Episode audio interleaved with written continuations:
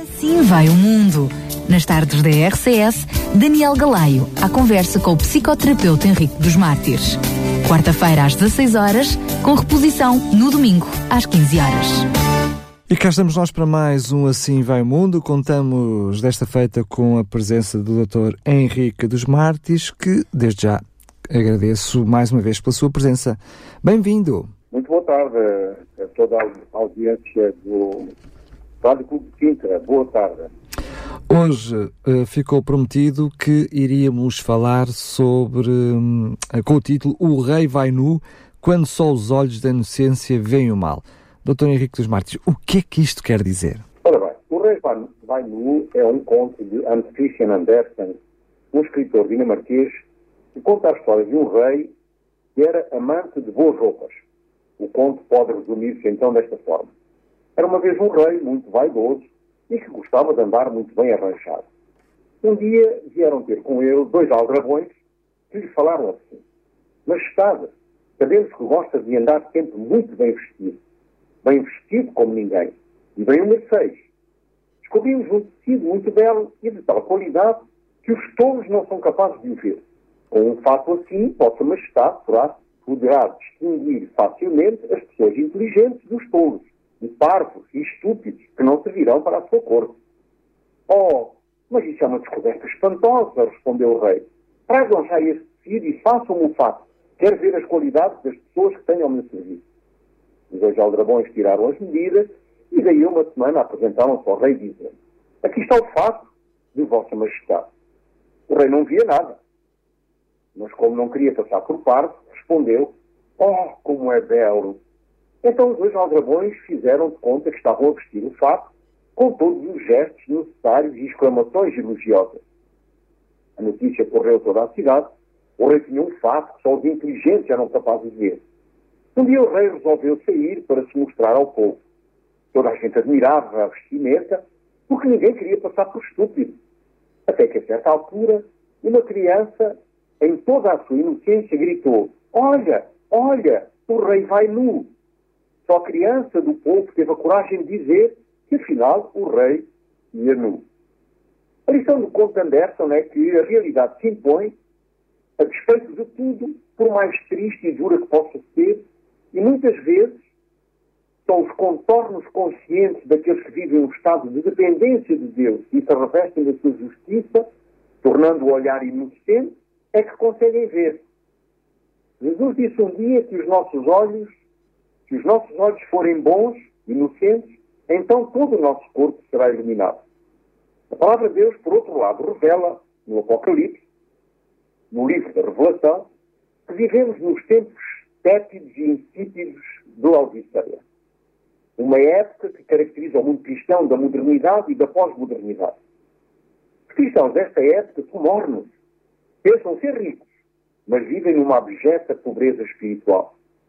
Laodiceia, aliás, significa justiça de um povo e foi edificada por Antíoco II, que a construiu para sua esposa, que lhe pagou envenenando. Era uma cidade próspera, já que através dela passavam muitas vias ou estradas importantes, entre elas a famosa estrada romana de Éfeso, que era utilizada para o comércio internacional. E explica porque a isso levantaram importantes centros bancários.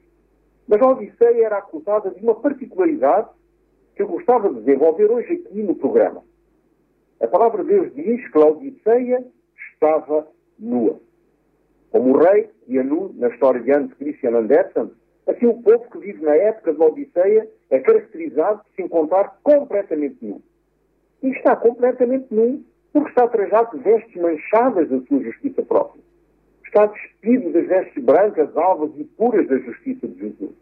A nudez espiritual que fecunda na época pós-moderna e que estimula o egocentrismo e o narcisismo é uma evidência da mornidão a todos os níveis da sociedade. Seja a mornidão emocional, o amor de muitos vierá, seja a mornidão intelectual, a ciência como o verdadeiro Deus do mundo, ou a mornidão espiritual, desinteresse pelas coisas espirituais. Tudo isto traça um quadro de nudez a todos os níveis, onde o foco converge no sujeito, nas suas habilidades, nas suas capacidades intelectuais, na sua força pessoal, na sua capacidade de vencer sozinho e não está fundamentada em nenhum aspecto na dependência de Deus. Há alguma forma mais prática uh, de compreendermos então essa nudez espiritual? Ora bem, para nós entendermos com clareza a nudez, esta nudez espiritual dos cristãos laodicianos, temos de refletir sobre as três características que esta nudez expõe. Primeira característica, aqueles que não se revestiram das vestes de justiça de Jesus. Segunda, os que confiam nas suas obras de justiça, na sua força e capacidade de vencer sozinhos. Terceiro, os que usam e abusam do amor e da bondade de Deus. Para tal compreensão, eu gostava de recorrer a um texto que se encontra em Não 1, no capítulo 1, versículo 7. O texto diz assim: Jeová é bom, fortaleza no dia da angústia e conhece os que nele confiam. Este texto identifica uma estrutura literária tripartida, que contém um, Jeová é bom, dois, fortaleza no dia da, no dia da angústia e três, conhece os que nele confiam. Penso que entre os cristãos não se discutia a bondade de Deus, nem se discute. É consensual o facto de que Deus é bom. A bondade de Deus é, portanto, uma realidade. Mas poucos pensamos ou passamos tempo a refletir sobre ela. No entanto, baseados na certeza da bondade de Deus, têm cometido inúmeros excessos, e isso porque as pessoas confundem bom com débil. E pensam que, como Deus é bom, suporta tudo. E fazem o que dá na real gana, por saberem que Deus é bom. Cometem pecados na prévia convicção de que Deus vai perdoar. Estão jogando com Deus. Esquecem-se, no entanto, que com Deus não se brinca. E que tudo aquilo que o homem semear isso é aquilo que ele vai ceifar. Mas então convém-nos, Dr. Henrique dos Mártires, definir o que é que é isso de bondade. Exatamente. Bondade define como a qualidade de tudo aquilo ou de todo aquele que é bom. A noção de bom, por outro lado, reúne três outras virtudes. A utilidade, quando se diz que algo é útil, significa que é bom. É bom porque presta um bom serviço, serve para alguma coisa. Saudável, é a qualidade daquele ou daquilo que não está enfermo, que não está contaminado. Tudo o que está são, perfeito, está completo, que não lhe falta nada, é também considerado bom e agradável. Já não estamos a falar de saúde, não estamos a falar de utilidade, agora estamos a falar de alguém que é classificado de bom por ser agradável, cortês, afável. Agradável é aquele que nos transmite segurança, aquele que se vê que é uma pessoa inofensiva. No sentido moral, nós podemos afirmar que bom seria o contrário de mau. Mas do ponto de vista teológico, bom é um atributo de Deus. Não se concebe Deus fora do bom. Um Deus sanguinário não é o Deus que nós servimos. Os pagãos tinham deuses que eram servidos pelo terror, não por temor. Porque, segundo eles, eram deuses sanguinários. Porém, o Deus da Bíblia é diferenciado pela sua bondade. A bondade de Deus no seu relacionamento com o ser humano consiste em pelo menos três manifestações. Deus não é bom para mim porque me é útil. Deus não é bom para mim porque me é agradável. Assim como Deus também não é bom para mim porque não está enfermo. E são atributos da nossa interação humana. No entanto, na interação do homem com Deus, três manifestações caracterizam esta bondade. Primeira manifestação, a benevolência. É a qualidade daquilo que é tolerante. Deus não responde rapidamente à nossa impertinência, à nossa teimosia em violar a sua vontade. Ele aguarda que respondamos às suas solicitações com paciência e longanimidade. Deus suporta a afronta por um tempo. Depois desse tempo, que é absolutamente imprevisível, Deus age e a sua ação é também imponderável. O segundo, a segunda manifestação é a graça. Caracteriza o atributo de Deus, segundo o qual Deus estende a sua mão, seu favor, sua bênção aos que não merecem. Não existe mérito em nós que possa atrair o favor de Deus. Nada do que possamos fazer, mesmo que seja algo de bom ou de perfeito, merece a bênção de Deus. Nem sequer merecemos os talentos e os dons que Ele nos dá. Não somos nada. Tudo devemos a Deus. Quando a graça nos alcança, sendo nós ainda pecadores, não é por sermos bons ou perfeitos, mas porque Deus é bom e perfeito. A terceira manifestação é a misericórdia. Deus está sempre pronto a perdoar e a renovar seu pacto de amor com o pecador arrependido. A misericórdia de Deus consiste na bênção do perdão àquele que cometeu pecado. A misericórdia de Deus se destina àquele que vive no terminal de lama do pecado, àquele que foi vomitado pela sociedade e que não vale nada aos olhos da mesma, que se encontra no abismo e no mais profundo do desespero humano. Daí, leva uma oração e Deus o escuta, com o desejo de o resgatar da sua condição, apesar de todas as suas rebeliões, apesar de todas as suas ofensas. Deus presta-lhe atenção e o perdoa. Isso é misericórdia. A misericórdia é um atributo da bondade de Deus para aquele que nem a graça lhe serviu, nem a benevolência o alcançou. Mas atenção, Deus também diz que tem misericórdia com aqueles que têm misericórdia dos outros. No Salmo 25, 8, ainda lemos o seguinte: Bom e reto é o Senhor, portanto, ensina o caminho aos pecadores. O facto de Deus ser bom e reto não significa que não tenha leis, requisitos, ordenanças e estatutos que têm de ser cumpridos. Sua bondade não ofusca a sua retidão, nem a sua retidão anula a sua bondade. Por isso o texto acrescenta, portanto, para que o pecador não alegue ignorância, a sua bondade o leva a ensinar-lhe o caminho para que não peque mais. Para o pecador, Deus permite-lhe conhecer a sua vontade para que ele se aparte do mal, para que, não, para que se apartando do mal, as consequências não possam ser devastadoras.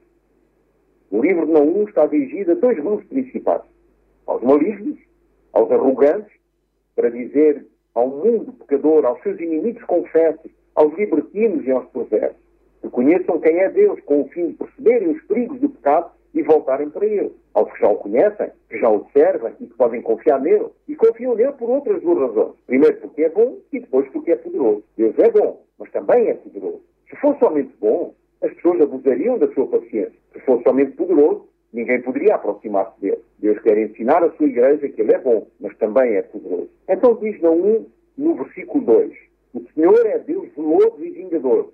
O Senhor é vingador e cheio de furor. O Senhor toma vingança contra os seus adversários e guarda a ira contra os seus inimigos. Deus está a dirigir-se aqui aos que estão em conflito contra ele, com os que não o servem, com os que estão a brincar com ele, com o propósito de entenderem quem ele é. Zeloso é aquele que cuida dos, dos seus com extremo esmero. Deus é atencioso e pai cuidadoso. Deus também é vingador e guarda a ira para com os seus inimigos. Quem são os inimigos de Deus? São aqueles que fazem exatamente o contrário do que Ele manda, que fazem o que não agrada a Deus, aos que abusam da sua paciência. Diz a primeira parte, não 1, no versículo 3, o Senhor é tardio a irar, mas grande em poder e jamais inocente ao culpado. O Senhor não explode como os homens. Ele é tardio, lento a irar. Mas nos garante que mais cedo ou mais tarde vamos pagar tudo o que fazemos aqui no mundo. Existem pessoas que abusam da bondade de Deus, que o provocam até esgotarem a sua reserva de paciência, provocando uma catástrofe em sua vida, no seu lar, no seu trabalho. Abusaram da paciência de Deus, mas a sua ira, embora tardia, é certa e é poderosa. É uma advertência para não brincarmos com Deus. Se sabemos a sua vontade, porque teimamos em fazer o contrário. Se nos pede que mudemos de vida, porque não o fazemos? E diz a segunda parte do versículo 3. O Senhor tem o seu caminho na tormenta e na tempestade, e as nuvens são os, o pó dos seus pés. Aqui Deus está usando uma credenciada apresentação aos seus inimigos. Deus está a revelar o seu poder para que os seus inimigos entendam com quem estão a lidar. No versículo 5, Deus continua a sua apresentação. Os montes tremem perante ele e os outeiros se derretem, e a terra se levanta na sua presença, e o mundo e todos os que neles habitam. Os que confiam em Deus e vivem um relacionamento estável e saudável com Ele, ainda que a terra trema e os montes derretam, mantêm-se firmes. Se o Todo-Poderoso está em nós, a quem temeremos? Este versículo ensina-nos ainda que Deus tem controle sobre a natureza e que este controle tem duas características. É um controle absoluto Deus tem poder absoluto sobre todo o universo e é intransferível. Deus não transfere nunca esse poder a ninguém. Deus o sustém e o mantém. No versículo 6, o profeta continua: Quem pode suportar a sua indignação? E quem subsistirá diante do furor da sua ira? A sua cólera se derrama como fogo e as rochas são para ele demolidas. Isto eu vejo como um repto à soberba dos poderosos, dos grandes deste planeta, dos prepotentes e opulentos, dos influentes e dominantes da terra. O que é curioso é que depois de Deus se apresentar com todo este poder destruidor para aqueles que não obedecem à sua voz, no versículo 7, ele afirma que é bom. Como é que Deus diz que é bom depois de tudo o que disse que faria? Deus é bom porque tem tolerado as nossas impertinências. Porque não merecemos estar vivos e estamos. E muitas vezes nem o reconhecemos. Não revelamos gratidão, nem validamos o seu grande amor por nós. Os cristãos são hoje uma pedra de tropeço. Não em razão das imperfeições da Igreja, pois a Igreja é uma instituição divina de composição humana, por isso imperfeita, mas em razão da sua cega e falsa presunção de superioridade sobre as imperfeições humanas. E isto não aparece somente nas palavras, mas aparece sobretudo nas atitudes. Toda esta altivez acontece enquanto a Igreja continua pobre, cega e nua. Só ela mesma, só ela mesma não se reconhece. É a síndrome de Laodiceia. O que os cristãos de Laodiceia precisam é de retirar suas roupas sujas de autossuficiência e de se revestirem de roupas brancas que representam a justiça de Jesus. Esta é a única solução para o problema da nudez espiritual da Igreja pós-moderna. O rei vai nu porque não quis ver a sua nudez. A sua nudez. Os cristãos pós-modernos estão nus porque não querem ver a sua nudez. Preferem confiar na sua autossuficiência em vez de depender inteiramente de Deus e do seu poder. Querem ser ricos e nem sabem que são miseráveis, pobres, cegos e nus. A autoridade contemporânea está fundamentada no eu acho. O eu se sobrepõe a tudo o resto. A fé está customizada de tal modo que eu a adapto ao meu próprio interesse. Na pós-modernidade, o Deus dominante é a tecnologia. As pessoas destas idades, cada vez mais jovens, até os idosos, não têm mais tempo para refletir, para criar ideias, para passar tempo com Deus e com a sua palavra. Deus tornou-se secundário na vida dos cristãos desta era laodiciana. Passam tempo a olhar para as faltas dos outros e não conseguem sequer perceber as suas. Os cristãos laodicianos não se veem mais. Perderam a capacidade de se autoanalisar. Não sabem que estão nus como o rei da história da Christian Andersen. E por isso acham que conseguem conquistar o paraíso pelas suas próprias forças. Esses cristãos acham que já não existe inferno, que o inferno fechou as portas por falta de candidatos. Deus tornou um objeto da subjetividade. O meu Deus. Todos acreditam que Deus é amor e que a sua bondade salvará todos os homens, independentemente do seu afastamento relacional com Ele. E esquecem que Deus também é justiça. E pronto, claro que o tema não se esgota num só programa. No programa da próxima semana vamos dar uma certa continuidade a um outro fenómeno desta era pós-moderna, a solidão. A solidão é um fenómeno desta nossa era. Muito bem, Dr. Henrique dos Mártires, mais uma vez agradecemos a sua participação e fica em conta marcado para o próximo programa.